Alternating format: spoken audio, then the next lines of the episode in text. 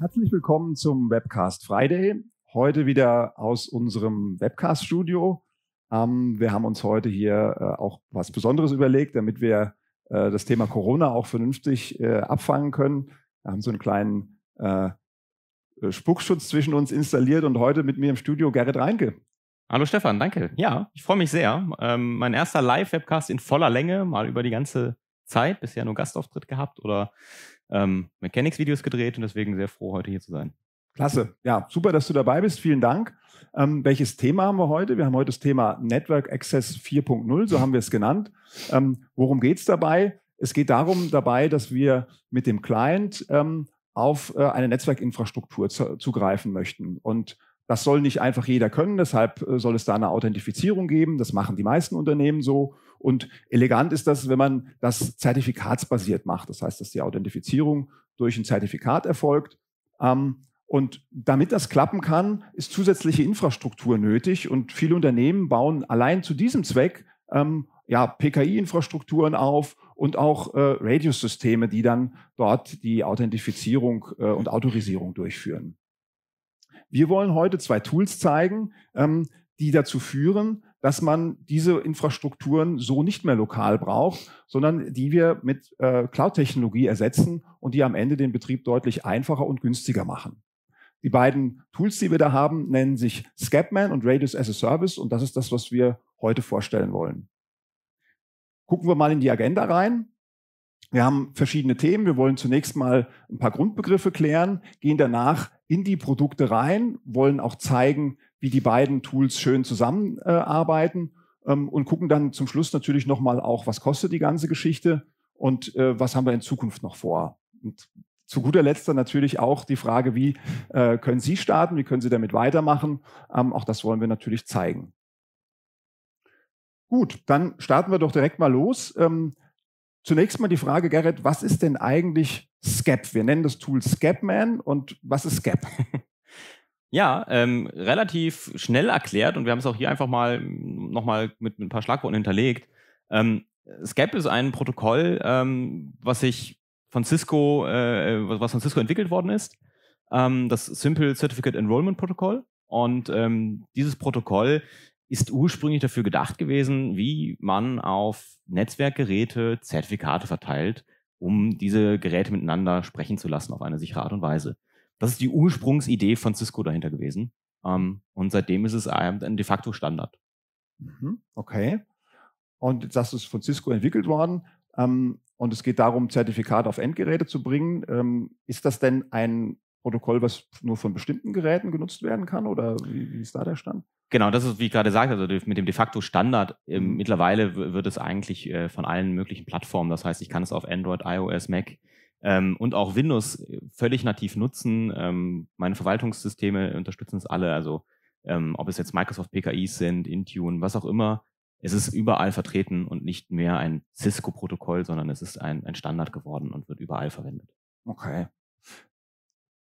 Kommt der Benutzer damit irgendwie in Berührung oder Nein, nee, der Benutzer weiß davon eigentlich gar nichts. Der, im, im, besten Fall wollen wir eigentlich dafür sorgen, mit all dieser ganzen Technologie, dass der Nutzer es nicht mehr merkt, dass irgendwas benutzt wird, sondern der Nutzer kann einfach ins Internet, ins WLAN ähm, und kann arbeiten. Okay. Gut, jetzt haben wir das, den Begriff SCAP geklärt, ist ein, ein, Protokoll. Jetzt kommen wir mal zu dem Tool SCAPman als, als Kurzüberblick. Was ist denn das eigentlich? Das ist unsere Idee, ähm, um es, um, um, um SCAP-Zertifikate zu verteilen und auszustellen. Ähm, wenn wir es klassisch betrachten, brauchen wir dafür ähm, immer irgendwo eine, eine PKI-Lösung und müssen, müssen etwas aufbauen, Infrastruktur. Ähm, unsere Idee ist, eine cloud-basierte Zertifikats-Authority zu, zu haben und bereitzustellen, die keine Infrastrukturdienste mehr wirklich braucht und die auch in der Cloud ist. Ähm, dazu haben wir uns die Azure ähm, Basisdienste zunutze gemacht. Das heißt, wir haben nicht alles aus unserem äh, Ursprung entwickeln müssen, sondern haben dort auf Technologien von Microsoft zurückgreifen können. Standards, die in der Azure-Plattform vorhanden sind. Ähm, und sind damit auf dem Weg und der Meinung, dass wir in unseren Projekten PKIs, wie man sie klassisch in den letzten Jahren hatte, vollständig ersetzen können. Okay, cool. Gucken wir nachher nochmal ein bisschen genauer rein. Genau. Ähm, ich sage ja, wir sind davon überzeugt und in unseren Projekten, das hat natürlich seine gewisse Punkte, da reden wir gleich nochmal im Detail drüber. Okay, das heißt also, wir nehmen mal mit, Scapman ist sozusagen das, äh, das Werkzeug, was sich um das Thema Zertifikate kümmert. Jetzt gehen genau. wir mal weiter um das Thema Authentifizierung und Autorisierung. Da spielt das Radius-Protokoll eine, eine, eine, große Rolle. Und sei so gut, erklär uns doch auch da mal so ein paar Details ähm, zu dem Protokoll. Gerne.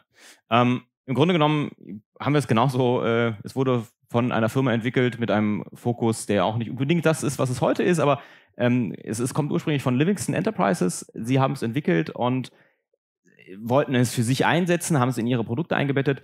Ähm, und was ist Radius überhaupt da? Der Gedanke oder was, was kürzt es ab? Äh, das Remote Authentication Dial-In User Service, total kompliziert vom, vom Namen her, deswegen Radius klingt schön einfach.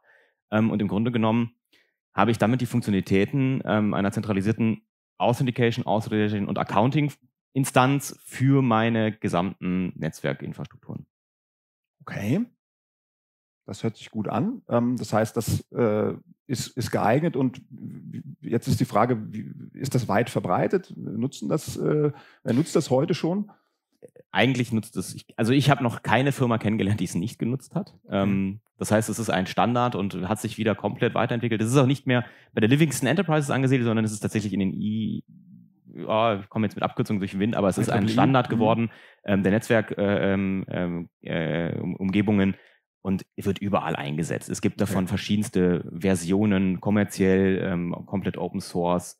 Ich kann Radius also überall verwenden. Okay, also ist wirklich de facto Standard und genau, wird dort eingesetzt. Richtig. Okay, so und jetzt äh, unser, unser Tool Radius as a Service. Ähm, da sagt der Name natürlich schon viel, aber vielleicht sag uns doch auch dazu nochmal so das eine ja. oder andere als Überblick. Also wir waren genauso ideenreich wie beim Scapman und haben auch einfach gesagt, komm, wir nehmen das, was es macht, äh, mit in den Namen rein, also Radius as a Service. Und tatsächlich ist es hier noch ein bisschen anders als der Scapman. Ähm, Im Grunde genommen haben wir wieder überlegt, wie können wir das Ganze einfach und, und ohne große Infrastrukturen machen, ähm, sind aber auf dem Punkt, dass wir hier einen Managed Service anbieten. Das heißt, wir haben für uns einen ähm, Radius, äh, eine Radius-Struktur aufgebaut, die wir betreiben und unseren Kunden anbieten, diese zu nutzen. Ähm, wie genau das aussieht in der Architektur, erkläre ich gleich. Ähm, aber erstmal, was ist es überhaupt? Die Idee ist, wirklich cloud-basierten Netzwerk-Access zu haben. Nicht mehr irgendwelche lokalen Abhängigkeiten zu haben. Ähm, das Ganze soll dann, wir wollen Infrastrukturen loswerden, deswegen haben wir überlegt, wie kriegen wir es hin und haben das ganze Container basiert gebaut, das heißt komplett ähm, auf den, ich sag mal, allerneuesten äh, Virtualisierungstechnologien mit Containern aufgesetzt und das ähm, möglichst wenig ähm, Operationen ähm, am Ende bedarf. Und der Punkt um dieses Thema lokale Abhängigkeiten, einen direkten und einfachen Zugriff durchs Internet. Da kommen wir gleich auch nochmal zu. Mhm. Ähm, aber das ist halt der Clou an der Sache. Ich brauche keine Voraussetzungen in meinem Networking schaffen. Ich kann diesen Dienst quasi out of the box nutzen. Okay. Also wenn man jetzt mal beide Lösungen von ganz weit entfernt betrachtet, das sind beides Cloud-Lösungen. Ähm, sonst wäre es genau. nicht von uns vermutlich. Ne? ähm, äh, und äh, jetzt der Unterschied, äh, der sich dort abzeichnet, ist, dass wir aktuell es so bei Scapman haben, dass Scapman in dem Kundentenant läuft, wenn ich es richtig verstanden habe, ne? auf genau. der Azure-Seite. Das gucken wir uns gleich auch noch ein bisschen genauer an. Und auf der anderen Seite, Radius Stand heute betreiben wir komplett äh, für den, für den Genau, Kunden. richtig. Das ist auch, das, ich sag mal, das da haben wir versucht, im Namen diesem a Service wieder zu bringen. Scapman ist ein Produkt, was der Kunde bei sich betreibt, mhm. ähm, wo er seine Hoheit hat, hat auch was mit der gewissen, ich sag mal, Zertifikatshoheit zu tun. Das sind meine Zertifikate. Mhm. Ähm, nicht wir als Glück und Kanya haben irgendwie managen das, sondern das macht der Kunde. Das liegt mhm. bei ihm. Ähm, und Radius as a Service ist dann eher der Punkt, wo wir sagen, das stellen wir bereit, da stellen wir Managed Service, der Kunde braucht sich darum nicht kümmern, er kann es nutzen und hat diese gesamte Verwaltung im Hintergrund nicht mehr. Okay, super. Dann lass uns doch jetzt mal wirklich näher reinschauen. Ähm, lass uns mal mit dem Scatman anfangen und jetzt gucken wir uns dort mal äh, an, wofür wird der Scatman tatsächlich genau eingesetzt? Also wo, mhm. was können wir damit machen und wo sind vielleicht auch Grenzen? Ja, gerne. Ähm, fangen wir an und, und gucken uns erstmal ich sag mal, das Kernthema an, nämlich SCAP, ähm, das Zertifikat ausstellen. Ähm, die erste Funktion des Scapman ist, wir wollen Zertifikate auf Endgeräte bringen. Das heißt, mhm. wir haben eine, eine Instanz im Scapman, die für die Ausstellung von Zertifikaten zuständig ist. Auch da haben wir uns überlegt, wie machen wir das im Zusammenspiel. Wir wollen das nicht alles auf unserer ähm, Know-how-Basis machen, sondern wir wollen gerne ein Zusammenspiel mit Microsoft-Technologien und haben das Ganze mit Intune voll integriert. Das heißt, okay gemeinsam mit Intune verteilen wir diese Zertifikate. Das ist ein Zusammenspiel. Zeige ich gleich in Architektur nochmal genauer, mhm. was genau das bedeutet und warum Intune nicht einfach nur die Geräteverwaltung ist, die wir hier nutzen, sondern wirklich quasi in die Lösung integriert ist. Okay. Ähm, das zweite ist das OCSP, die Zertifikatsvalidierung. Man kennt es aus der klassischen PKI-Umgebungen, wird heutzutage ist der verbreitetste Weg äh, eine Zertifikatsperrliste, die CRL, Certificate Relocation List. Ähm, wir haben uns bewusst dagegen entschieden, haben gesagt, wir wollen nicht damit arbeiten, weil das ein relativ statisches Konstrukt ist. Wir wollen sehr dynamisch sein, wir sind in der Cloud, wir wollen Live-Daten haben und direkt reagieren können. Und deswegen haben wir uns für das OCSP, das Online Certificate Signing Protocol, ähm, entschieden, äh, Status-Protokoll, Entschuldigung. Mhm. Okay. Ähm, und ähm, mit diesem Protokoll können wir halt das Ganze vernünftig direkt live äh, validieren. Zeige ich gleich auch in Ruhe, wie das Ganze aussieht. Okay, also das heißt, wir stellen Zertifikate aus und wir können sie validieren. Genau. Jetzt wäre für mich die Frage, welche Zertifikate sind das denn? Das ist eine gute Frage. Ähm, prinzipiell ähm, reden wir immer über User- und Device-Zertifikate. Das heißt, ich kann das entweder an eine Benutzeridentität oder an eine Geräteidentität koppeln. Ähm, und Escapman kann beides ausstellen. Das heißt, wir können sowohl User ähm, und als auch Geräte mit Zertifikaten versehen.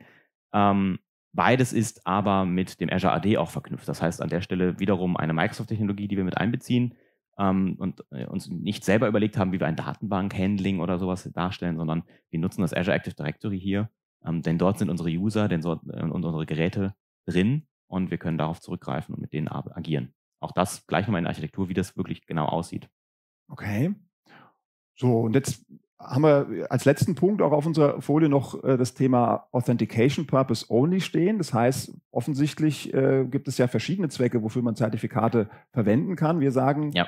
die sind nur für einen Zweck da. Genau. Ähm, wenn wir aus unserer Historie heraus mit unseren Projekten das Ganze betrachten, und daher kommt unser Scapman, das ist tatsächlich ja ein, ein, ein aus unseren Projekten entstandenes Szenario, ähm, vertreten wir dort in der Regel die Auffassung, dass wir sagen, wofür brauchen wir in unseren Modern Workplace, Future Workplace Projekten Zertifikate? Und das ist für das Thema Authentifizierung ähm, im Netzwerk, das ist unser Kernthema hier, aber auch gegen eventuell andere Dienste, wie zum Beispiel Applikationen oder VPN-Technologien. Ähm, aber genau für diese Dinge brauchen wir Zertifikate.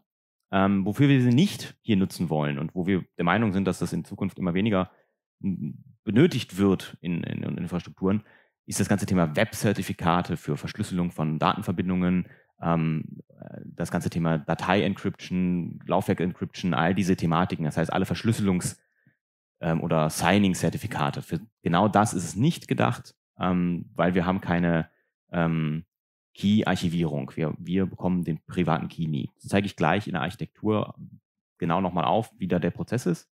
Aber aus diesem Grunde ist der Scapman dafür gedacht, Authentifizierungszertifikate auszustellen. Das heißt, immer wenn ich irgendwo hin möchte, kann ich ihn nutzen und die Zertifikate ausstellen. Okay, cool. Also dann heißt, Anwendungsfälle haben wir jetzt erstmal äh, abgegrenzt. Ähm, jetzt wäre noch die Frage, was haben wir denn an Anforderungen? Also welche Voraussetzungen muss denn eine Kundenumgebung mhm. erfüllen oder auch die, vielleicht die Clients erfüllen, damit sie Scapman nutzen können? Ich habe gerade ja schon in meinem vorherigen Erzählen, habe ich schon ein paar Begriffe und äh, Voraussetzungen fallen lassen. Ähm, und hier auf der Folie sehen wir es einfach nochmal sehr schön und prägnant dargestellt. Wir brauchen einmal unsere Endgeräte, die können, wie ich schon erwähnt habe, Android, ähm, iOS, macOS, iPadOS ähm, oder auch natürlich Windows sein. Und ähm, all diese Plattformen werden unterstützt. Aber meine Geräte müssen mit Azure Active Directory und Microsoft Intune verwaltet werden. Das ist für uns sehr, sehr wichtig. Nicht, weil wir unbedingt ähm, diese, diese Verwaltungslösung nach vorne pushen wollen, das ist jetzt nicht der Hintergrund, sondern weil wir einfach diese Integrität unseres Dienstes mit diesen Lösungen haben und auf Schnittstellen zurückgreifen, die wir dort haben, um eine vernünftige Ausstellung und Validierung am Ende zu haben. Ähm, und das sind dann wirklich dann die Requirements, die sich darstellen. Und mehr ist es nicht. Und ja, noch ein einziger Punkt. Ich brauche eine Azure-Plattform, auf der ich das Ganze betreibe. Das ist auch noch natürlich wichtig, weil ich betreibe den Scapman aus meiner Perspektive als Kunde. Ich kann das nicht in einem klassischen Data Center tun, weil wir greifen auch dort auf Technologien zurück, die nur in Azure verfügbar sind. Gut, das ist natürlich auch unser Ziel bei der, bei der ganzen Geschichte. Wir genau. wollen ja auch Lösungen hier bereitstellen, mit denen ich meine On-Prem-Technologie ablösen kann und äh, einfach das auch auf Zukunftsbasis stellen kann und dann entsprechend ähm, auch äh, diese Infrastrukturen in die Cloud zu verlagern. Gut, okay, also Requirements haben wir, haben wir jetzt auch durch. Dann würde ich sagen, lass uns doch mal in die Architektur einsteigen. Das heißt, ähm, wie sieht denn ähm, generell die, die Architektur von Scapman aus? Wo läuft Scapman genau? Aus, aus welchen Bestandteilen besteht das? Mhm. Was brauche ich denn da auf der, auf der Azure-Seite? Okay, gerne. Ähm, hier haben wir das erste Schaubild, was ich zeigen möchte. Ähm, und da werde ich jetzt auf die einzelnen Punkte auch genauer eingehen.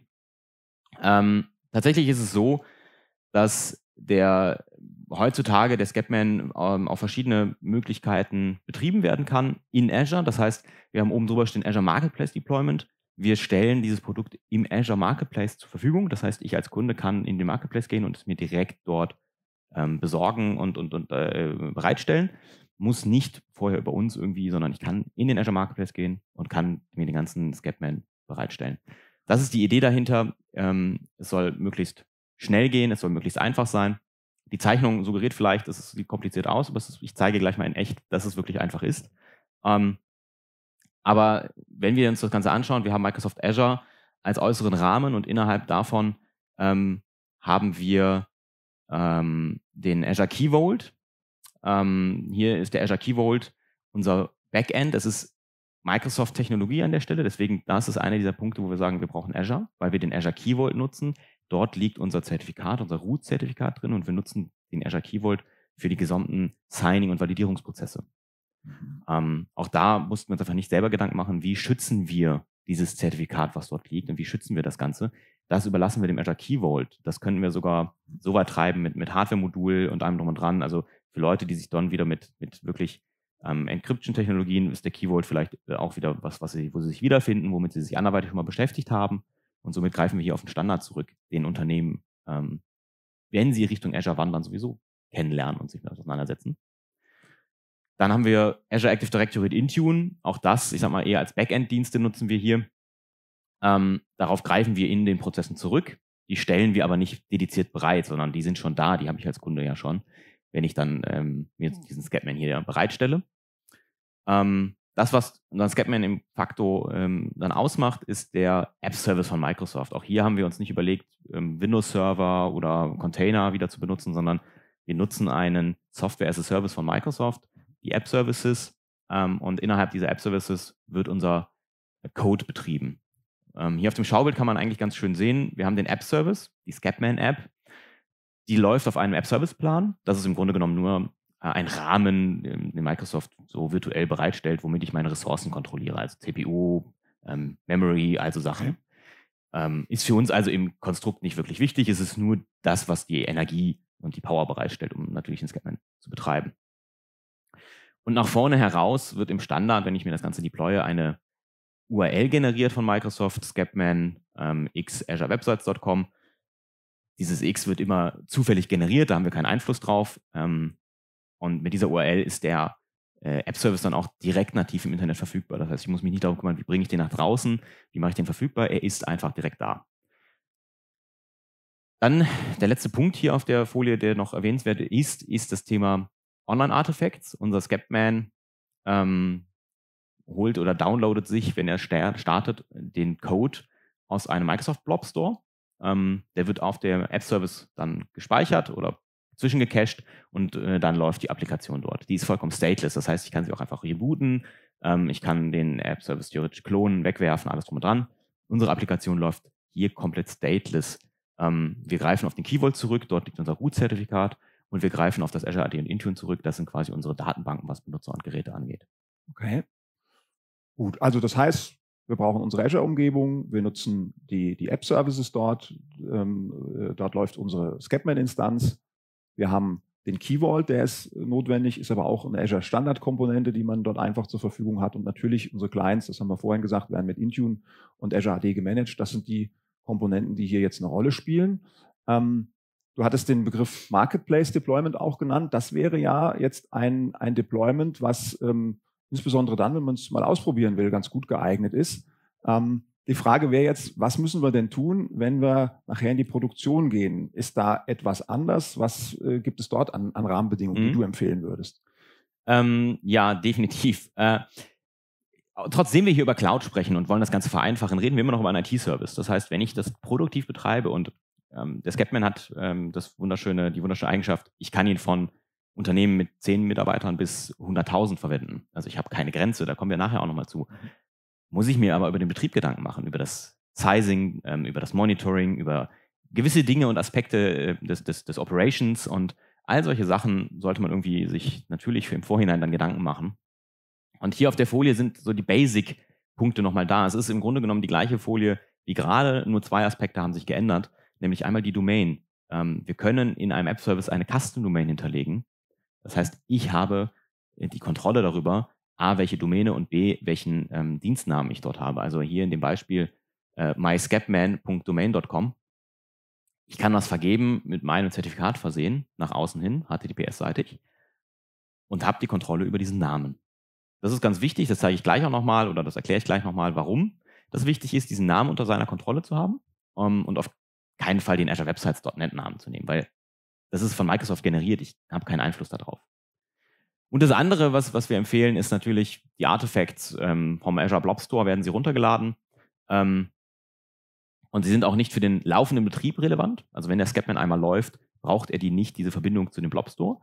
Wenn ich ihn aber neu starte, dann lädt er sich jedes Mal von diesem Blob Store die Dateien. Und beim Azure Marketplace ist es so, wir haben aktuell diesen Prozess, wir ähm, senden eine Azure Marketplace Version definiert mit Rahmen X an Microsoft. Die wird im Azure Marketplace bereitgestellt. Wenn wir eine neue bereitstellen, wird quasi eine neue Instanz im Azure Marketplace und die alte bleibt aber da. Das heißt, dieser Blob Store wird nicht aktualisiert, wenn wir den Marketplace aktualisieren. Und im Zweifel deploye ich mir das und zwei Jahre später habe ich immer noch die alte Version des Scapmans, weil er in diesen Blob Store reinschaut und wir entwickeln das Produkt stetig weiter. Mhm. Deswegen ist es ganz wichtig hier in unseren Dokumentationen, die wir nachher auch nochmal zeigen, verweisen wir darauf, wo bekomme ich eigentlich die aktuellste Version her. Und die sollte man sich auch hier in den Azure Blob Store legen, der von mir angelegt wird, in meinem Azure Tenant ist, und dann habe ich auch die Kontrolle darüber, welche Version läuft eigentlich gerade. Okay, ja, denke ich, ganz wichtig. Also sprich, man kann sich eigentlich merken, Marketplace Deployment einfach. Genau. Automatisches Update, wenn ich meine, meine Instanz reboote. Wenn ich in die Produktion gehe, möchte ich eher kontrollieren, was läuft bei mir, auch wenn ich mal neu starte. Ähm, das heißt, da habe ich meinen eigenen, äh, mein eigenes Storage für die, ja. für die Artifacts. Jetzt wäre aber die Frage, was haben wir da noch an, an äh, Assen im Ärmel, wenn es jetzt darum geht, dass neue Versionen kommen und ich die mhm in die Produktion einführen möchte, weil da möchte ich ja vielleicht auch nicht von heute auf morgen einfach das so äh, updaten. Ja, definitiv. Ähm, natürlich ist das ein, ein Standardset gewesen und ich kann jetzt die gesamte Microsoft-Plattform nutzen, um noch mehr rauszuholen und mhm. das Ganze auch nicht nur, wie du gerade sagtest, die Update, ähm, das Update-Verhalten zu kontrollieren und dort noch mal ein bisschen zu spielen, sondern äh, auch das ganze Thema Überwachen. Ähm, also ich möchte ja vielleicht wissen, wie, wie läuft das Ganze überhaupt? Auch skalierungsseitig muss ich mir Gedanken machen über die Ressourcen ist es nicht natürlich dasselbe, wenn ich 100 User betreibe oder 100.000 User.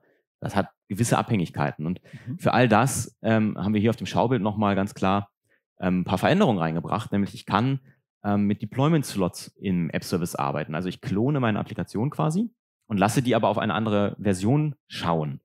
Ähm, hier in dem Beispiel schaut jetzt also unsere Staging-Umgebung direkt auf das GitHub von der Glück und Kanya, auf unsere produktive Version und wenn wir als Glück und Kania die also aktualisieren, Version 1.5.5, und ich habe aktuell noch die Version 1.4 ähm, bei mir in der Produktion, kann ich über so einen Deployment-Slot jetzt ganz dynamisch steuern, ähm, wie möchte ich updaten. Also ich kann zum Beispiel den Traffic erhöhen, ähm, das dynamisch on the fly, ohne dass die Geräte irgendwas davon mitbekommen, meine User was davon mitbekommen. Das passiert in dem App-Service, ist die Intelligenz. Mhm, okay. Und ich kann so 10%, 10, 20% so langsam den Traffic auf die neuere Version verlagern und überwachen, funktioniert das sauber und dann sogar den Switch machen und okay. so sauber ein Update machen. Das heißt, ich habe praktisch zwei Instanzen, die laufen, die haben jetzt auch sogar unterschiedliche Versionen, wie hier jetzt genau. auch zu sehen ist. Ähm, und ich kann jetzt steuern, wie viel Traffic zu welcher dieser Versionen kommt über die, über die, die App-Services. Das genau. die, die Azure-Funktion. Ja. Okay. Genau. Und ich muss mir auch hier keine Gedanken über das Load Balancing oder sowas machen. Das, das, das, das ist integriert in den App-Service. Wir nutzen hier wieder die Technologie, die uns bereitgestellt wird. Mhm. Ähm, und ähm, damit erreiche ich aber, dass ich das ganze Thema Update wirklich unter Kontrolle habe und okay. entscheiden kann und auch reagieren kann. Es, ja, wir haben unsere gesamten Prozesse dahinter, um eine Version sauber zu releasen. Mhm. aber man kennt es, äh, noch nie hat es eine Software gegeben, die fehlerfrei ist. Ähm, und deswegen ist es da einfach wichtig, dass ich als Kunde meine Prozesse im Griff habe. Und das können wir halt mit genau dieser Technologie machen. Das heißt, ich würde, würde praktisch jetzt sagen, okay, ich, es ist eine neue Version da, ich mache die hier in den, in den zusätzlichen, äh, mache also eine zusätzliche Instanz, lasse mhm. die mitlaufen und guck mal ein, zwei, drei Wochen, je nachdem, wie ich mich da sicher fühle und äh, leite da immer mehr Traffic drauf und gucke, wie diese Version funktioniert. Mhm. Kann sie ja parallel betreiben. Ähm, so, und dann würde ich irgendwann aber sagen, okay, dann kann ich beide, äh, also dann kann ich auch praktisch meine äh, Originalinstanz updaten. Ja. Das wäre der, der, der Sinn dahinter. Und dann würde ich praktisch äh, die, die, die Artefacts umziehen in meinen eigenen Blob Store oder dort hinzufügen und dann einfach das als neues Ziel definieren für meinen, genau. meinen App-Service. Das okay. wäre dann der logische Schritt, den ich dann am Ende machen kann und ähm, lade mir die vom GitHub runter, aktualisiere die im Blob und dann habe ich die in der Produktion. Und dann kann ich auch wieder diese Staging, äh, Staging-Umgebung runterfahren. Also kann auch wieder sagen, 0%, ich will die gar nicht nutzen. Okay. Wir, wichtig ist auf dem Schaubild, wir haben einen App-Service-Plan. Das möchte ich noch erwähnen. Ähm, das heißt, nur weil ich jetzt zwei ähm, verschiedene Versionen dort oben betreibe und zwei App-Service-Instanzen habe, kostet es mich nicht das Doppelte. Sondern ich nutze die Ressourcen, die ich habe. Und ich habe ja auch das gleiche, den gleichen Traffic, der reinkommt. Ich lenke mhm. nur prozentual den einen Teil hierhin und den anderen Teil dahin. Also das ist auch sehr schön vom Kostenhandling. Ähm, und ich kann so wirklich im Place das Ganze validieren. Okay. Also du, du, hast mir jetzt richtig Appetit gemacht. Ähm, das hört sich alles ziemlich, ziemlich cool an, weil ich auch raushöre, so richtig viel installieren muss ich da gar nicht. Im Prinzip steuere ich und konfiguriere so ein bisschen. Ähm, also dann seid so gut, zeig uns doch mal einfach auch live ein bisschen was auf der, auf der Oberfläche, was äh, dort jetzt, äh, ja, welche, welche Instanzen es dort gibt, was zu konfigurieren ist. Und ähm, ja, dann würden wir bitte den Screen vom Gerrit hier haben. Genau, springen wir einfach mal in meine Live-Demo rein. Ähm, äh, natürlich habe ich, wie es ein guter Fernsehkoch tut, ähm, mal, mal, was vorbereitet. Ähm, aber tatsächlich äh, habe ich jetzt einfach mal den, den Startpunkt hier skepman.com genommen. Warum? Wir haben gerade darüber, über, darüber äh, erzählt, wir wollen es ja wirklich einfach machen, loszulegen und zu starten. Ähm, und ich kann hier oben auf den Try Now-Button äh, Button klicken. Und was passiert? Ich lande im Azure Marketplace, hatten wir gerade schon erwähnt. Das ist Microsoft ähm, App Store für, für äh, gewisse Dinge. Und hier kann ich jetzt direkt über den Get Now, äh, Get It Now Button starten. Ähm, ich kann jetzt hier direkt loslegen. Da ich hier in dieser Browser-Session schon eingeloggt bin mit einem Konto, werde ich gerade nicht nach ähm, E-Mail-Adresse, Name und so gefragt und muss mich nicht mehr einloggen, mhm. ähm, sondern ich kann direkt loslegen. Ähm, ich drücke also direkt auf ähm, Continue und Jetzt lädt einmal das Ganze neu. Ich lande in meinem Azure-Portal. Jetzt habe ich hier die Scapman-Version, ähm, die aktuell offiziell im, im Marketplace verfügbar ist und gehe auf Create. Ich muss hier eine Azure Subscription auswählen. Ich muss mir also entscheiden, wo, wo, wo lege ich das Ganze an. Ähm, und noch eine Ressourcengruppe. Hier werde ich einfach mal Scapman Demo äh, 3 eintippen. Er validiert den Namen im Hintergrund kurz für diese Ressourcengruppe. Ich kann mir noch eine Region aussuchen und auch da, wir, wir sind da total ungebunden. Also ich kann den in jeglicher Region deployen, die, die Azure bereitstellt, wo halt diese App-Services und Keyword-Technologie verfügbar ist. Ähm, für uns naheliegend ähm, wäre jetzt Westeuropa und wir tragen hier unseren Unternehmensnamen ein. Hier in meinem Fall ist es jetzt einfach mal von meinem Test-Tenant der Name. Das Feld Lizenzkey, wenn ich einen Lizenzkey gekauft habe, könnte ich den hier eintragen, ansonsten leer lassen. Ähm, automatisch nutze ich quasi das Recht der Community Edition, ähm, wo wir nachher auch nochmal noch mal was zu sagen, dass es die als Community Edition gibt. Und jetzt muss ich den nächsten Schritt machen. Ich muss noch meine Azure AD App hier eintragen. Ähm, das Ganze ist äh, auch relativ schnell gemacht. Ich muss im Azure Active Directory eine Applikationen registrieren, um Scapman Rechte zu geben, im Azure Active Directory zu lesen und natürlich auf Intune und das Azure AD zuzugreifen, um die User-Objekte und Geräteobjekte sehen zu dürfen. Das habe ich schon im Vorhinein gemacht ähm, und kopiere mir hier schnell die GUID rein und als App-Secret gebe ich einfach auch mal die GUID ein, weil wir wollen den Scapman jetzt nicht produktiv nutzen. Das ist ja nur, um mal das Deployment zu zeigen. Und dann kann ich hier auf Review und Create gehen. Es wird im Hintergrund einmal dieses Template validiert, sind alle Eingaben, die ich gemacht habe, richtig.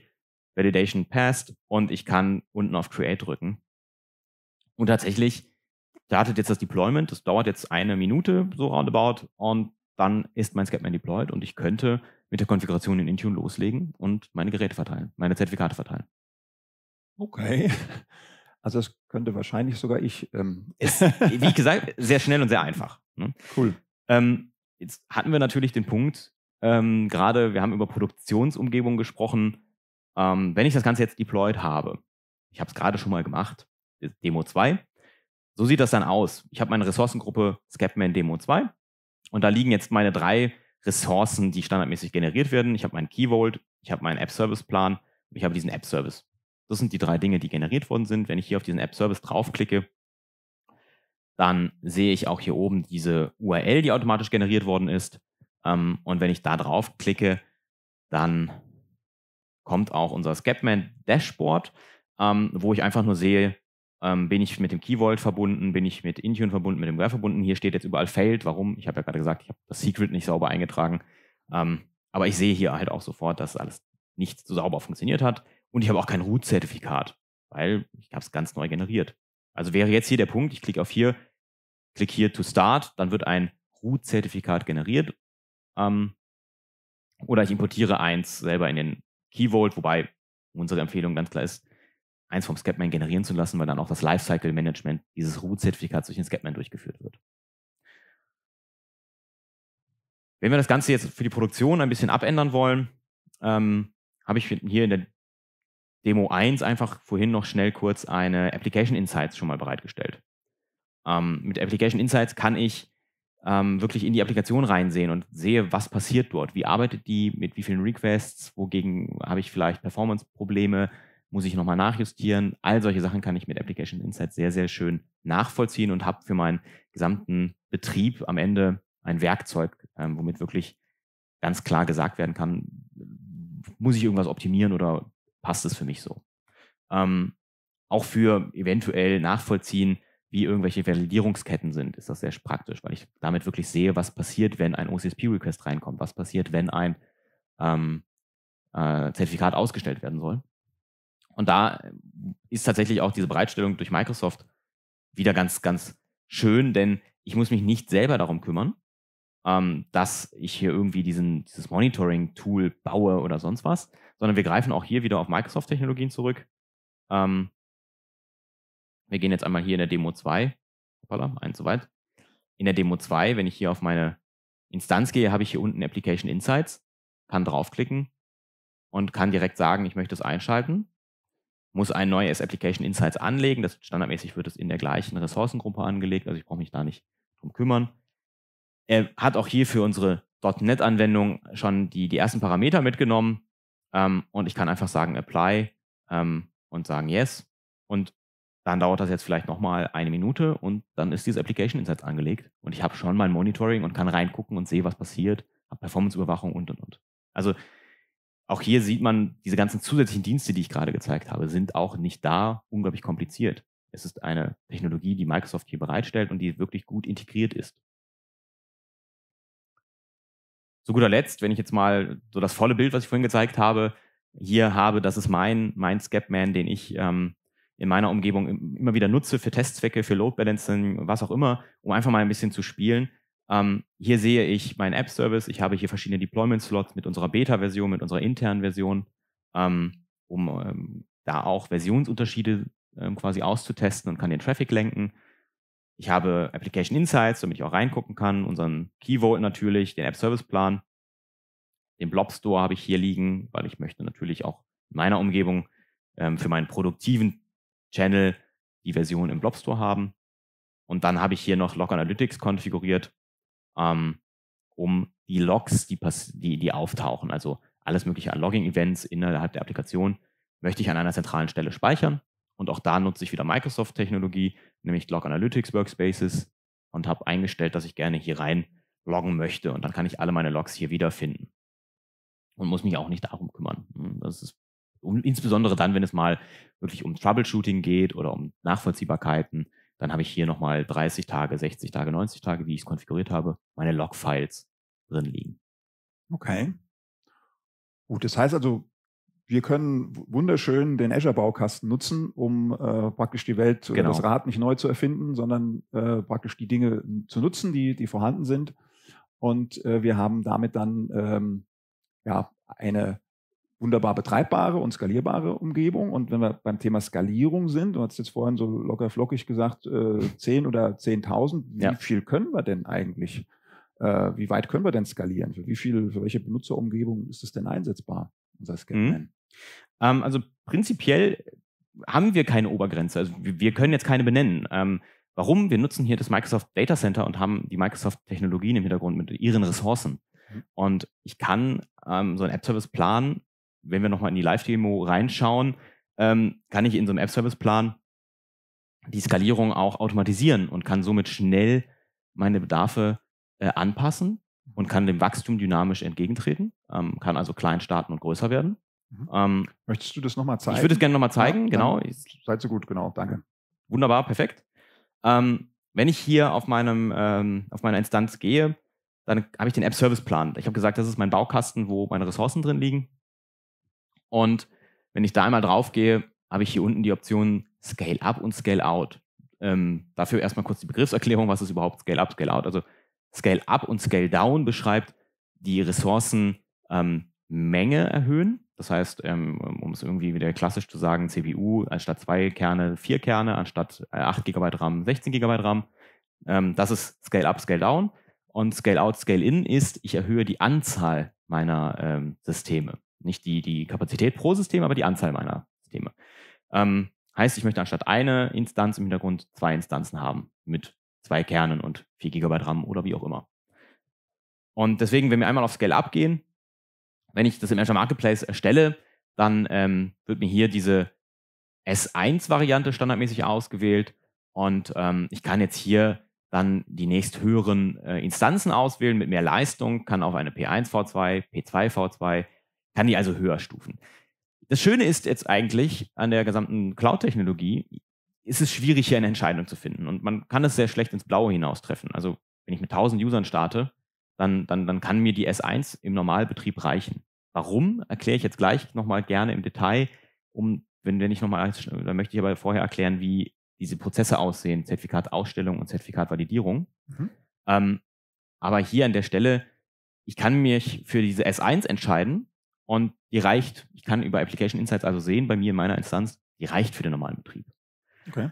Und wenn ich jetzt Lastspitzen abfangen möchte und ich möchte dynamisch wachsen können, habe ich die Scale Out. Und hier stellt Microsoft eine Custom Auto Scale Funktion bereit. Die kann ich konfigurieren. Und hier kann ich unten erstmal ein Instanzlimit sagen. Ich kann sagen, also Minimum möchte ich, dass eine Instanz läuft und Maximum möchte ich, dass drei Instanzen laufen. Der Standardwert ist eine Instanz. Auch da könnte ich mitspielen. Also ich könnte merken, wenn meine Last wächst, ich ändere den Minimum und den Default-Wert. Ich möchte immer zwei Instanzen haben und ich kann bis zu vier oder fünf hochgehen. Und dann kann ich hier Regeln definieren für das Scale Out. Das heißt, ich kann sagen, wenn meine Applikation über fünf Minuten lang ähm, über 50 Prozent CPU-Last ist, dann möchte ich gerne skalieren. Dann möchte ich gerne eine zweite Instanz haben. Und das ist hier konfiguriert und bei mir würde jetzt automatisch, wenn die Last also bei der Instanz über 50 Prozent für fünf Minuten kommt, automatisch eine neue Instanz im Hintergrund erzeugt. Ich muss mich auch da nicht um das Load Balancing kümmern, um Einstellungen und Settings. Das passiert voll automatisiert im Hintergrund. Das ist Container-Technologie, sage ich mal, im Hintergrund von Microsoft, wie sie das Ganze bauen und gemacht haben. Und ich als Konsument kann das hier einfach konfigurieren und das ist für mich total äh, transparent. Also meine, mein Anwender, meine Applikation, ich muss nichts dafür tun. Das passiert einfach und es funktioniert. Und schon habe ich zwei Instanzen. Und das passiert immer weiter. Also ich habe hier gesagt, increase count by one. Ähm, Maximum kann ich drei, ich könnte auch sechs reinschreiben und so kann ich einfach immer weiter ausskalieren. Damit es jetzt nicht die Kosten sprengt, kann ich oder sollte ich natürlich auch wieder ein Scale-In konfigurieren. Das heißt, ich habe hier wieder eingerichtet, wenn über, ähm, ich glaube 20 Minuten habe ich jetzt hier eingestellt, wenn über 20 Minuten lang die Last unter 35 Prozent für beide Instanzen ist oder für alle drei oder vier Instanzen, dann sollst du wieder den Count um eins reduzieren, solange bis vielleicht nur noch eine Instanz da ist. Und so habe ich das skalieren und so kann ich tatsächlich ähm, ganz, ganz viele verschiedene Kundengrößen und, und Usergrößen und, und Lastspitzen abfangen. Und wir haben tatsächlich Kunden, die es in, in, in Deutschland ähm, einsetzen äh, mit, mit über 20.000 Zertifikaten, die sie verteilt haben, mhm. ähm, nutzen das Ganze für ähm, VPN-Authentifizierung. Ähm, dort, dort kann man äh, wunderbar sehen, wie Lastspitzen existieren, wenn VPN-Verbindungen aufgebaut werden, wenn VPN-Verbindungen abgebaut werden. Ähm, wir haben Kunden in den USA, Auch die ähm, nutzen das Ganze für Netzwerkeinwahl. Und auch da habe ich klassischerweise irgendwo Spitzen morgens, wenn die Leute ins Büro kommen. Ähm, dann habe ich meistens eher eine höhere Spitze. Und auch da kann ich dann mit, mit diesem Autoscale in Scale Out das so konfigurieren, dass morgens halt, wenn die Last steigt, automatisch mehr Performance zur Verfügung steht und der Rest des Tages einfach weniger. Und okay. das schont am Ende auch das Portemonnaie. Okay. Gut, super. Also äh, das denke ich, äh, da hast du mich überzeugt. Ähm, skalieren können wir am Ende durch, durch Azure. Ähm, jetzt lass uns mal auch mit Blick auf die Uhr ähm, nochmal in die Prozesse so ein bisschen reinschauen. Also sprich, äh, wie werden Zertifikate tatsächlich ausgestellt und wie werden sie validiert? Ja. Ähm, führ uns doch da bitte einfach mal durch, die, durch den Prozess durch. Gerne. Ähm, dazu starten wir mit der Zertifikatsausstellung. Ähm, hier auf dem Schaubild haben wir alles, was wir dafür brauchen, einmal dargestellt. Wir haben unsere Benutzer und äh, Geräte, wir haben den Scapman, mal simplifiziert, nicht ähm, mit dem App-Plan, sondern einfach nur den Scapman, Keyvolt, Azure AD und Intune. Das sind die Komponenten, die wir in dieser gesamten Ausstellungskette haben. Ähm, beginnt du das Ganze durch Intune. Intune weist meine Geräte an, ähm, bitte hol dir ein Benutzer- oder ähm, Gerätezertifikat. Dann starten die Geräte die Nachfrage ähm, beim Scapman und sagen, okay, ich möchte gerne ein Zertifikat. Dafür erstellen sie einen CSR, einen Request, einen Zertifikat-Request und generieren ein Schlüsselpaar. Das private, der private Schlüssel bleibt auf den Geräten und verlässt die Geräte niemals. Der wird direkt in den TPM-Chip des Gerätes gelegt und bleibt dort liegen. Und nur der öffentliche Schlüssel wird an unseren Scapman mit dem CSR gesendet. Das ist der Punkt, wo ich vorhin sagte, warum Authentifizierung und Verschlüsselung ist da schwierig. Wir bekommen das private Schlüsselpärchen gar nicht. Und somit ähm, können wir das nur für Dinge nutzen, wo wir den privaten Schlüssel niemals irgendwie gebackt abhaben wollen. Natürlich wollen wir jetzt nochmal ganz sicher gehen und äh, deswegen geht der Scapman ähm, gegen Intune und gegen das Azure AD und gegen Intune fragen wir, ist dieser Request valide? Dort gibt es eine gewisse Time-Abhängigkeit. Äh, äh wann hat Intune das Gerät angewiesen, nachzufragen und wann fragt unser Scapman an? Das muss einem gewissen Zeitfenster liegen. Wenn nicht, wird von Intune automatisch das Gerät nochmal angewiesen. Ähm, das heißt, da an der Stelle äh, haben wir diese Validierung und wir können nicht auf einem Gerät einfach versuchen, irgendwas zu faken, ohne Intune zu involvieren. Und auf der anderen Seite fragen wir im Azure AD nach, ist das überhaupt ein valider Nutzer und ein valides Gerät? Ähm, um nochmal auch sicher zu gehen, selbst wenn Intune da irgendwas angewiesen hat, hat sich da noch einer irgendwie zwischengeklinkt und hat einen anderen User da reingeschoben oder ein anderes Gerät, als wir eigentlich wollen. Und genau diese Punkte passieren hier und ähm, wir brauchen die Rückantworten von beiden Diensten. Und erst danach beginnt unser Scapman mit Hilfe des Keyvolts das Zertifikat dann auch zu erstellen und zu äh, signieren. Und dann liefern wir das Zertifikat zurück an die Geräte. Ähm, ob das jetzt Benutzerzertifikate oder Gerätezertifikate sind, der Prozess sieht für beide eigentlich gleich aus. Mhm. Okay, also das heißt, Intune stößt die eigentliche Zertifikatsgenerierung ursprünglich an. Dann genau. konfiguriere ich meine Geräte. Die Geräte äh, äh, agieren dann und äh, treten an Scapman heran. Scapman prüft, ist das denn auch alles in Ordnung, sowohl gegen Intune als auch gegen das Azure AD. Und am Ende wird im Zusammenspiel mit dem Keyword dann das Zertifikat generiert und, und ausgeliefert. Genau. Okay. Richtig. So, das war jetzt dann die Ausstellung der Zertifikate. Ähm, die Frage ist jetzt dann, äh, das ist, damit ist ja noch nicht getan, wenn wir nachher, äh, jetzt haben praktisch die, die Clients erstmal die Zertifikate zur Verfügung, können sie benutzen. Jetzt ist die Frage, wie äh, agiert Scapman, wenn es jetzt dazu kommt, dass sich so ein Client authentifiziert und äh, jetzt es auch darum geht zu schauen, mhm. ist so ein Zertifikat denn überhaupt noch gültig, beziehungsweise äh, darf es denn genutzt werden? Sollte nicht vernachlässigt werden. Ähm, die Zertifikatsvalidierung, äh, auch hier äh, mache ich mir mal das Schaubild ähm, ähnlich wie das erste gerade zunutze. Wir haben wieder unsere Geräte und Benutzer. Wir haben wieder Komponenten, die wir brauchen. Wir sehen jetzt hier, in der Rolle spielt Intune keinen äh, kein, keinen aktiven Part mehr. Aber das Azure Active Directory unter Key Vault. Ähm, wir haben uns bewusst, ich habe vorhin gesagt, OCSP, wir haben uns bewusst fürs OCP, OCSP entschieden und nicht für eine normale Sperrliste, mhm. weil wir wollen bei der Nutzung eines Zertifikates die Validierung basierend auf dem, was das Azure AD gerade mitgibt, ähm, bestimmen können, ob ein Gerät noch, äh, ob ein Zertifikat noch gültig ist. Und das möchte ich einmal hier darstellen. Wenn wir also jetzt eine zertifikatbasierte Authentifizierung starten, ob es jetzt Netzwerk-Access ist oder was anderes, ähm, das startet es also und übermitteln unser Zertifikat hier ans Netzwerk und das Netzwerk stellt einen OCSP-Request gegen unseren Scapman. Sobald das passiert, geht der Scapman hin und validiert zwei Punkte. Einmal auf, wollen wir wissen, ist das hier überhaupt ein valides ähm, ähm, äh, Client oder also User- oder Gerätezertifikat? Und wir fragen hier nicht nur ab, ob der User vorhanden ist oder das Gerät, sondern wir prüfen auch, sind sie noch aktiv im Azure Active Directory. Also ich kann also über das Azure, Directory, Azure Active Directory sofort triggern, ob ein Gerät oder ein äh, Benutzerzertifikat noch gültig ist. Und habe somit das in der Hand als äh, Kunde. Und auf der anderen Seite prüfen wir natürlich, ist die Zertifikatskette valide mit dem Root-Zertifikat? Ist das eines meiner Zertifikate und stimmt das alles? Mhm. Okay, also das heißt, ich, ich gucke praktisch nicht nur, habe ich das irgendwann mal wirklich selber ausgestellt als Scapman, sondern ich gucke auch wirklich, ist derjenige denn vielleicht mittlerweile auf der Intune oder Azure AD-Seite äh, deaktiviert worden oder gelöscht worden und äh, dann würde ich äh, auch äh, praktisch die, die Gültigkeit verweigern. Genau, Ende, ne? richtig. Okay. Und könnte interessant sein, wenn ein Gerät geklaut wird oder entwendet wird. Mhm. Dann sperre ich das Gerät im Azure Active Directory und der Dieb kann, wenn er sich, selbst wenn er es schafft, sich am Gerät einzuloggen, kann er das ähm, Zertifikat nicht nutzen, um sich im Netzwerk anzumelden oder VPN-Verbindungen aufzubauen. Okay, cool. Ja. Und um das kurz zu Ende zu bringen, natürlich geht die Antwort vom Azure AD vom Key zurück. Vom Scapman kommt eine OCSP-Response, die entweder positiv oder negativ sein kann und daraufhin wird dann entweder die Verbindung zugelassen oder abgelehnt. Und das ist im Grunde die Validierungskette, die wir dort für das Zertifikat mit dem Scapman haben. Okay, perfekt.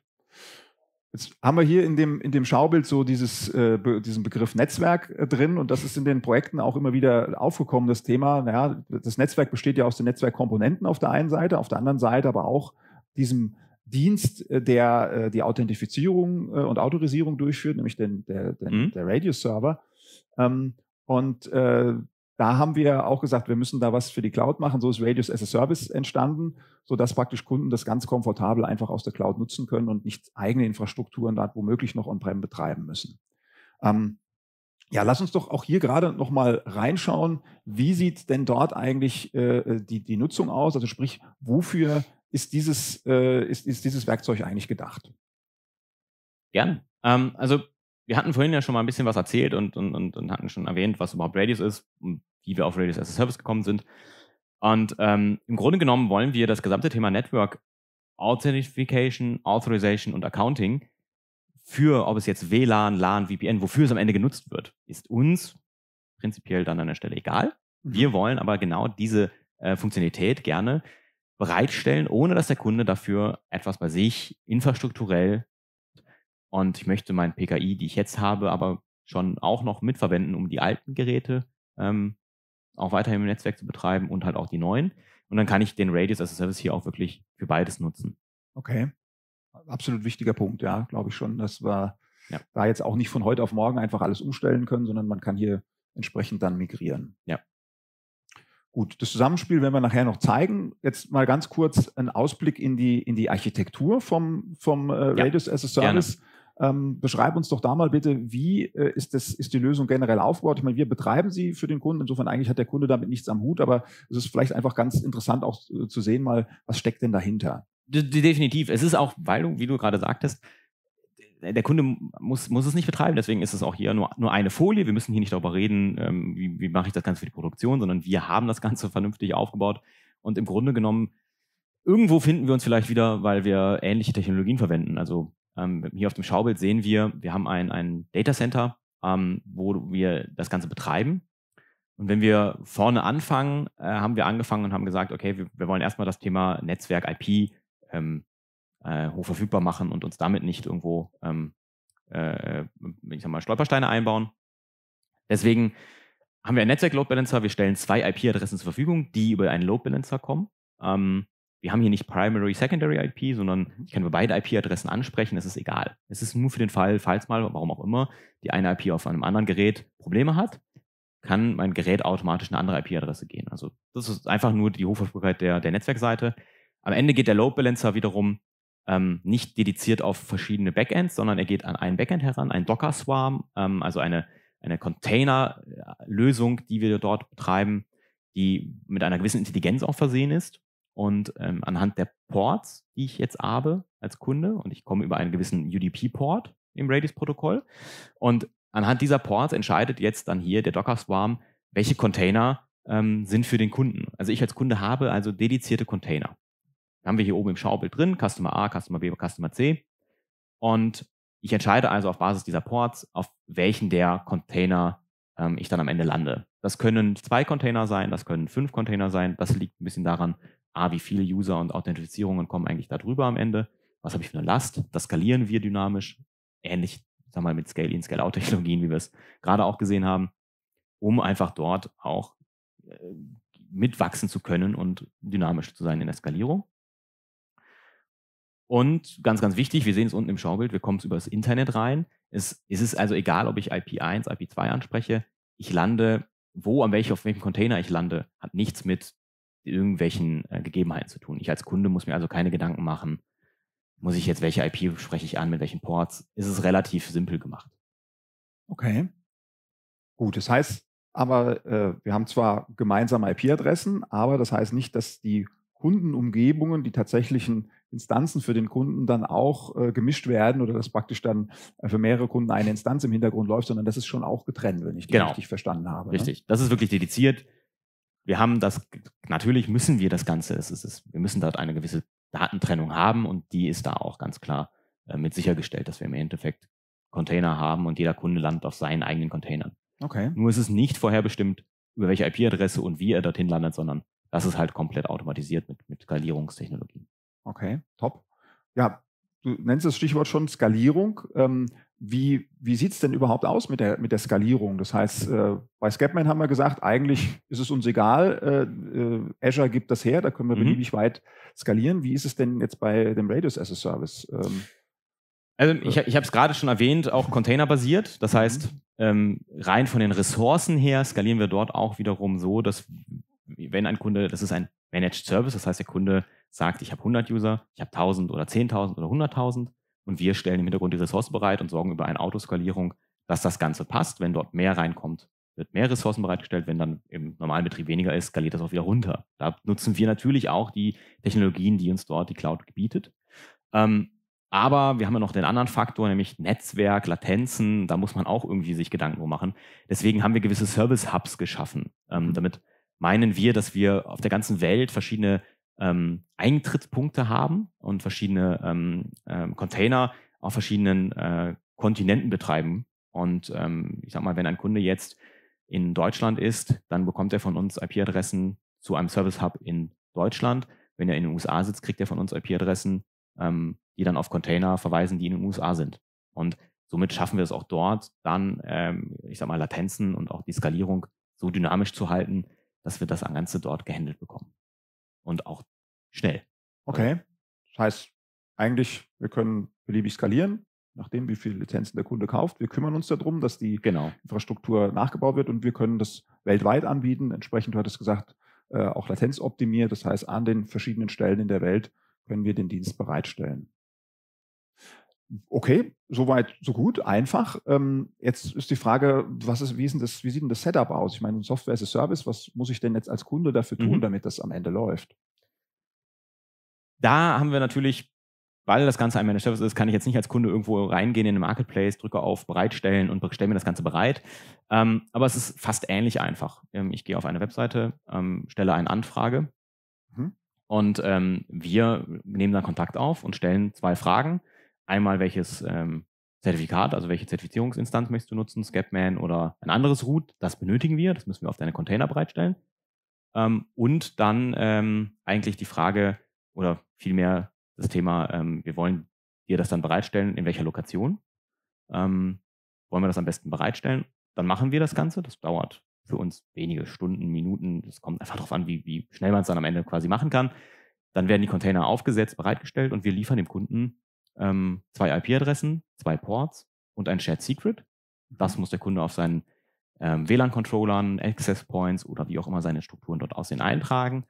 Die brauchen Zugang zum Internet, denn die stellen direkt ihre Radius-Anfrage gegen unsere Instanzen durch das Internet und dann kann ich loslegen. Und im Grunde innerhalb weniger Stunden, Minuten, je nachdem, wie schnell man beide Seiten natürlich alles reagieren können, habe ich so ein Radius-Testszenario auch und kann einfach mal ausprobieren, ob das Ganze funktioniert. Das hört sich cool an, super. Ähm, also das heißt, letzten Endes, wenn Sie Interesse haben, wir können sowas auch schnell, schnell aufsetzen zum Thema äh. Ähm, beide ähm, Systeme, also sowohl den Radius as a Service als auch den Scapman, können Sie gerne ausprobieren. Wenn Sie dabei Hilfe haben möchten, kommen Sie gerne auf uns zu. bieten wir gerne an. Wir wollen jetzt noch mal kurz zeigen, äh, wie beide Tools dann auch im Zusammenspiel agieren. Ich denke mal, das kann sich zwar jetzt jeder auch denken. Wir haben äh, die Komponenten recht granular dargestellt, aber wir wollen es natürlich einfach auch noch mal zeigen. Gerrit, bitte führ uns da auch noch mal kurz durch ähm, den äh, Teil, zumindest der Zertifikatsnutzung durch. Genau, ja, also auch da wieder das, das Schaubild, ähm, was wir gerade hatten, ähm, ein bisschen abgeändert. Wir haben unsere User und Geräte, wir haben unsere Access Points oder was auch immer wir dort an, an Netzwerkstruktur haben wir haben unser Razor as a Service und wir haben Scapman. Und wenn ich jetzt damit starten möchte, ähm, beginnt ein Network Connect mit einem Zertifikat, was durch den Scapman ausgestellt worden ist. Der Access Point stellt den Radius Request gegen unseren Radius as a Service. Unser Radius as a Service stellt dann einen OCSP äh, Request gegen den Scapman. Der Scapman macht das, was ich gerade gezeigt habe. Er validiert das Zertifikat, antwortet dann unserem Radius as a Service, ob es valide ist oder nicht. Mhm. Und auf Basis dessen gibt auch unser Radius as a Service dann wieder eine Accept- oder Reject-Antwort an die Netzwerkkomponenten des Kunden zurück. Und die Komponenten können dann auf Basis dieser Radius-Antwort entweder den Netzwerk-Access geben oder ihn ablehnen. Und das ist im Grunde, ja, die vereinfachte Darstellung, wie das Ganze am Ende funktioniert. Und ich kann es innerhalb weniger Stunden alles bereitgestellt haben und einfach mal ausprobieren. Sehr gut. So, so soll es sein. Das ist Ziel der Sache. Es soll einfach sein, es soll skalierbar sein und es soll leistungsfähig sein. Das ist das, was wir da erreichen wollen. Ähm, jetzt haben wir uns das Thema Technologie soweit angeschaut. Jetzt ist natürlich die Frage, was kostet die ganze Geschichte? Ähm, kommen wir mal zum Thema Pricing. Ähm, generell ist es so, dass wir bei ähm, dem Scapman eine Besonderheit haben. Da gibt es eine sogenannte Community Edition. Das heißt, die ähm, kann man frei benutzen. Die wird von uns äh, nicht aktiv von unserem Support-Team unterstützt. Nichtsdestotrotz, man kann sie, man kann sie frei verwenden und sie unterstützt äh, nicht äh, das Thema Hochverfügbarkeit. Das haben wir dort entsprechend nicht freigegeben. Ähm, die Community Edition ist da, um das Produkt kennenzulernen und vielleicht auch in kleineren Umgebungen ähm, durchaus äh, produktiv zu betreiben. Ähm, wenn wir jetzt in die, in die reguläre Lizenzierung reingehen, uns ist es da jeweils wichtig, dass die Sachen möglichst einfach sind. Das heißt, wir wollen jetzt nicht ähm, komplizierte Lizenzmodelle machen. Wir arbeiten hier einfach nach Benutzern. Dabei ist es vollkommen egal, wie viel Endgeräte diese Benutzer haben. Ähm, wir haben auch jeweils pro Produkt nur einen Plan. Das heißt, es gibt nicht verschiedene Funktionsstufen im Sinne von Plan 1, Plan 2 und dann sind unterschiedliche Funktionsmengen dort hinterlegt. Ähm, und natürlich ist es so, wenn Sie diese Subskription am Ende buchen, dann sind dort sämtliche Updates mit enthalten. Sie haben also immer Anspruch darauf, die neueste Version einzusetzen, die verfügbar ist. So, und wir haben jetzt einfach in dieser Tabelle hier mal äh, Preisbeispiele dargestellt für die Durchschnittspreise pro Benutzer. Das heißt, wenn Sie jetzt beispielsweise eine Subskription vom Scapman mit 1000 Benutzern buchen, dann kostet Sie diese Subskription pro Benutzer pro Monat 48 Cent. Natürlich, wir haben gesagt, es ist ein Dream Team. Man kann beide Lösungen zwar getrennt voneinander betreiben, kann sie auch einzeln äh, äh, buchen. Ähm, wir gehen davon aus, und das, das, sehen wir jetzt auch schon in bisher durchgeführten Projekten, dass äh, die Lösungen häufig auch gemeinsam eingesetzt werden. Und deshalb haben wir da einen speziellen Bundlepreis für aufgesetzt, der dann entsprechende Vergünstigung enthält. Könnte vermuten, das hat einen Hintergrund. Absolut. Genau. Vielleicht was noch zu sagen ist, ähm, wir haben einmal Monatsabonnements und wir haben einmal Jahresabonnements. Das äh, kann man äh, sich aussuchen, wie man es haben möchte. Ähm, die monatliche Zahlung ähm, äh, oder beziehungsweise die jährliche Zahlung ist 10% günstiger als die monatliche Zahlung. Ähm, insofern können Sie da wählen, wie, Sie, wie es Ihnen besser reinpasst. Gut, dann ein, ein letztes Thema noch, äh, die Frage, ähm, wie sieht's denn mit der Roadmap aus? Ich meine, beide Produkte sind jetzt äh, äh, relativ frisch. Scapman haben wir schon ein bisschen länger am Start. Ähm, mit Radius as a Service äh, starten wir jetzt äh, gerade. Ähm, äh, dennoch haben wir uns natürlich schon ein paar Sachen überlegt für die, für die Zukunft. Ähm, was ist das denn? Da wollen wir ganz kurz und ganz prägnant eigentlich sein. Ähm, wir beschäftigen uns damit, wir wollen ähm, auch noch die Community abholen, die mit Macs unterwegs ist. Und dort ist Microsoft heute mit seiner Intune-Technologie nicht der starke Treiber. Ähm, aber deswegen wollen wir uns mit der Technologie oder mit dem Produkt Jamf auseinandersetzen, wollen Jamf in das ganze Konstrukt reinholen. Ähm, dann das zweite Thema, wir wollen Domain-Controller-Zertifikate ausstellen können, um das ganze Thema Windows Hello for Business Hybrid-Authentifizierung darzulegen, okay. was wichtig ist, wenn ich mich mit Azure AD Joint Geräten aber meinen On-Prem-Applikationen noch beschäftigen muss. und Custom Certificate Attributes, also ich mehr Möglichkeiten wie äh, Extended Key Usage, Validity Period, dass ich das alles in Intune ähm, selber bestimmen kann. Da sind gewisse Dinge heute vorgegeben von uns. Okay, perfekt. Ähm, auf der Radius as a Service Seite, ähm, wie gesagt, wir starten relativ frisch äh, mit, dem, mit dem Service gerade. Ähm, da sind wir zurzeit am Überlegen, äh, ob wir das Thema Hosting für die Kunden selbst anbieten. Das hat der eine oder andere Kunde jetzt schon, schon nachgefragt, dass er sagte, Mensch, äh, hättet ihr nicht eine Möglichkeit, dass ich das für mich selber auch betreiben kann? Aus Sicherheitsgründen, das hattest du eben auch schon dargestellt, gibt es da eigentlich nicht unbedingt eine Begründung dafür, aber je nachdem, wie auch die ähm, Präferenzen beim Kunden sind, das ist etwas, wo wir, wo wir derzeit überlegen und wir hoffen, dass wir äh, das auch bald bereitstellen können. Ähm, und da, wenn Sie dazu Feedback haben, geben Sie uns gerne Feedback. Wenn Sie auch Funktionen jetzt schon im Kopf haben, die Sie gerne hätten, lassen Sie uns das gerne wissen. Ja, dann hätten wir noch die Frage, wie können Sie sich jetzt mit dem Thema beschäftigen? Wie können Sie drangehen? Wie können Sie Dinge vertiefen? Wir haben natürlich ähm, unsere Website, ähm, wir haben Microsites je Produkt, ähm, scapman.com und radiusasaservice.com. Ähm, dort finden Sie weitergehende Informationen. Beide Produkte sind auch im Azure Marketplace verfügbar. Ähm, wir haben auf unseren Webseiten auch unsere Docs ver verlinkt. Das ist nochmal die dedizierte technische Dokumentation, die ich insbesondere den technisch Interessierten dann empfehle. Ähm, und das ist ein guter, guter Punkt zum Einhaken für Sie. Wenn Sie dann darüber hinausgehen wollen, kommen Sie gerne auf uns zu und, und sprechen Sie uns an. Ähm, wir äh, unterstützen Sie gerne dabei, diese Lösungen entsprechend auszuprobieren oder auch einzuführen. Ja, zu guter Letzt noch zwei äh, äh, organisatorische Sachen. Äh, einmal, ähm, wir arbeiten jetzt schon seit geraumer Zeit äh, mit unserem Partner GAB zusammen und äh, wir haben uns jetzt entschlossen, dass wir eine Company werden äh, und wir freuen uns, das wird also auch noch dieses Jahr passieren. Wir werden also bald nicht mehr nur Glück und Kanja sein, sondern wir werden bald Glück und Kanja GAB sein. Klares Ziel ist natürlich, dass wir unsere Stärken dort zusammenlegen und dass wir Ihnen einfach in Zukunft auch noch attraktivere Services anbieten können und wie gesagt, da dürfen wir uns äh, dieses Jahr äh, schon drauf freuen. Und das Zweite, auf das wir uns noch freuen dürfen, ist der zweite Webcast heute, der nach Mittagessen äh, stattfinden wird. Das wird äh, mit Jan Geisbauer und Oliver Kieselbach sein. Ähm, die beiden werden äh, uns vorstellen die Neuigkeiten zum aktuellen Windows 10 Release. Ähm, da habe ich mir schon sagen lassen, da gibt es einige Demos. Das haben die beiden sehr spannend gemacht. Da freuen wir uns drauf. Und ja, mir bleibt am Ende doch zu sagen, Gerrit, vielen Dank äh, für den Webcast heute. Ähm, und auch Ihnen vielen Dank äh, fürs Zuschauen. Bis zum nächsten Mal. Dankeschön und bis demnächst.